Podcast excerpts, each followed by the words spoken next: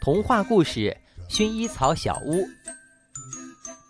胖河马越来越喜欢种薰衣草了，他甚至对薰衣草有点偏爱，连屋顶、窗台和围墙上都摆满了一盆一盆的薰衣草，所以人们把他的小屋叫做薰衣草小屋。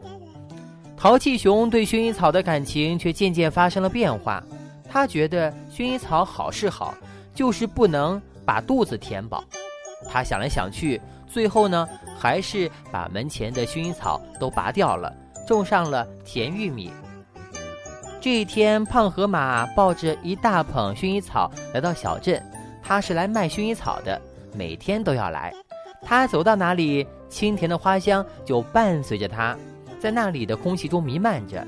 他走到哪里，后面总会有人跟着，更多的人呢会围上来买薰衣草。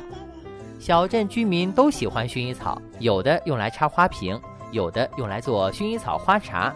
小孩呢，则会把薰衣草夹在书本里。老人嗅一下薰衣草，精神好的不得了呢。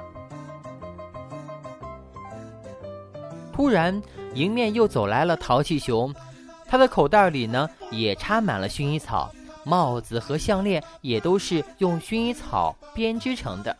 他笑眯眯地边走边向小镇居民们送去飞吻，就像马戏团里的滑稽小丑。胖河马心里又好笑又有点疑惑：他哪里来的薰衣草呢？那还用问？当然是偷了你的薰衣草，我看见的。那嗓音尖尖的、细细的，回头一看是小灰鼠。胖河马想了想，说：“看来淘气熊还是喜欢薰衣草的。”既然好朋友喜欢，那就拿点儿吧。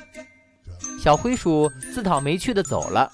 可是奇怪的事情发生了，淘气熊门前的甜玉米呢，被人偷了不少。淘气熊气得暴跳如雷：“谁？谁偷了我的甜玉米？”小灰鼠马上凑上去帮腔：“那还用问吗？当然是胖河马偷了你的甜玉米，我看见的。”肯定是他，淘气熊自作聪明的用手掌翻来覆去的比划着。昨天我偷了他的薰衣草，今天他就报复我。这样简单的道理，我怎么会分析不出来呢？对呀，您真是太有才了！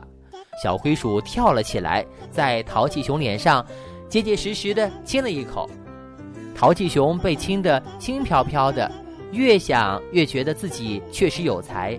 于是他越来越恨河马了。你这只小气的河马呀！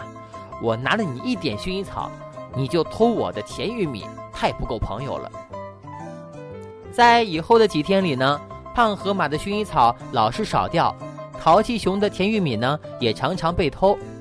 胖河马一直忍着，可淘气熊呢却忍不住了。终于有一天，他怒气冲冲地拿了把锄头冲了过去。除掉了胖河马的薰衣草，砸毁了胖河马的薰衣草小屋，弄得胖河马是无家可归了。山坡上一下子变得空荡荡的，因为没有胖河马结伴，寂寞的淘气熊总是睡觉，睡呀睡呀，整整睡了三天三夜。等他醒来，事情已经不妙了。小灰鼠正指挥着一百只小黑鼠在大啃大嚼它的甜玉米呢。吃不完的还装进了口袋，搬上了车。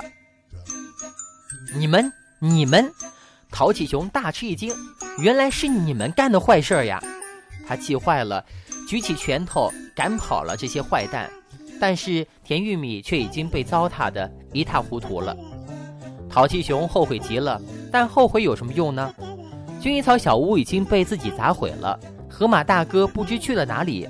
他迷迷糊糊地躺在床上，好像又看到了河马大哥在山坡上种薰衣草，又在屋顶、窗台和围墙上摆薰衣草。他激动地跑去拥抱胖河马，醒来却发现是场梦。他这才懂，失去朋友是多么痛苦呢？自己做了对不起朋友的事情，并不等于朋友一定会报复你呀。自作聪明常常会被坏人所利用，使自己失去了爱呢。